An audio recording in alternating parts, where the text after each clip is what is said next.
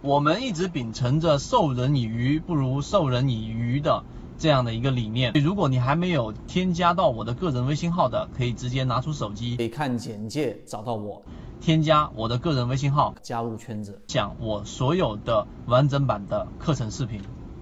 今天我们用三分钟来给大家讲一讲，到底缠论系统以及用 MACD 我们来去做这样的一个背驰。最需要在实战当中注意的点是什么？还是要用盈利模式来去了解缠论系统里面的 MACD。实际上，它是用一个速率啊，加速度来去判断每一笔上涨或者是盘整，或者是下跌趋势的这种不同的走势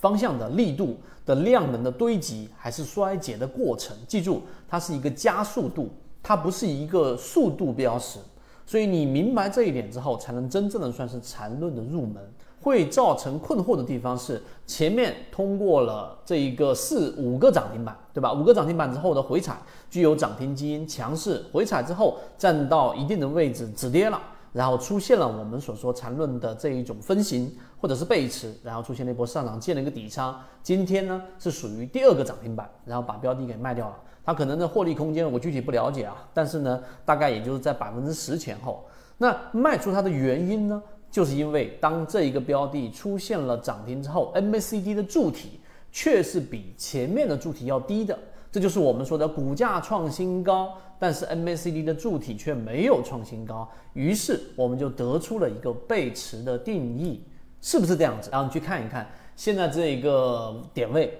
它到底是不是背驰？日线级别。那么答案不是背驰，大家一定要明白，我们说对于本级别的背驰和我们说的缠论的一二三类型买卖点，在你没有经过我们缠论航线系统的整理之前是混乱的。那日线级别，刚才我们说了，股价新高，MACD 日线级别它并没有新高啊，并没有创出一个新高，于是我们判断它是背驰，这个定义是错的。为什么？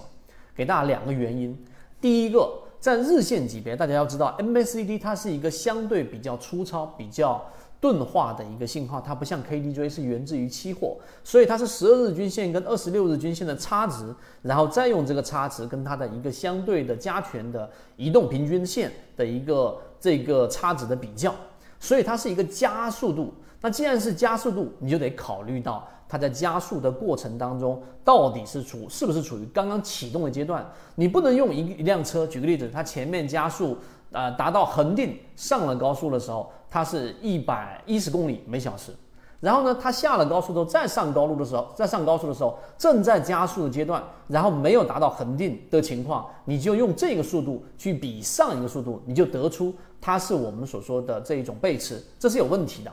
所以在缠论当中有非常清晰的定义，到底怎么样去判断一个标的出现了我们说类型的买卖点，是在次级别上去判断的。所以你会发现这一个标的，我们说到它在六十分钟级别并没有发生背驰，在三十分钟、十五分钟级别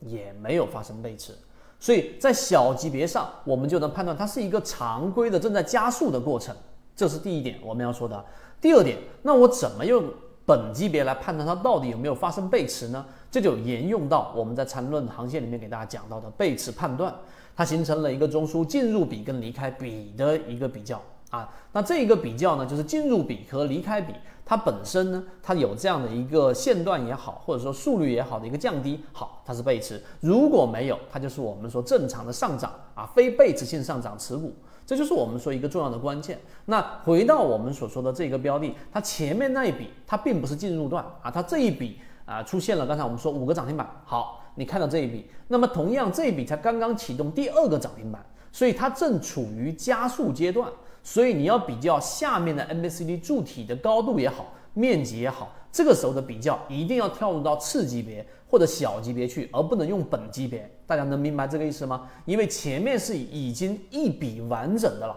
而你现在又比较的是刚刚启动这一笔的两个交易日而已，所以在本级别上这一个背驰的判断是我们说错误的，一定要跳到这一个次级别上。如果你一定要用本级别的话，在缠论里面有方法。举个例子，当下方的 MACD 柱体面积走到一半的时候，接近一半，举个例子，这里形成了一个面积，然后开始降低的时候，用这一半乘以二，然后你大概就能得出一个，哎，下方 MACD 柱体面积有没有发生背驰，这是方法一。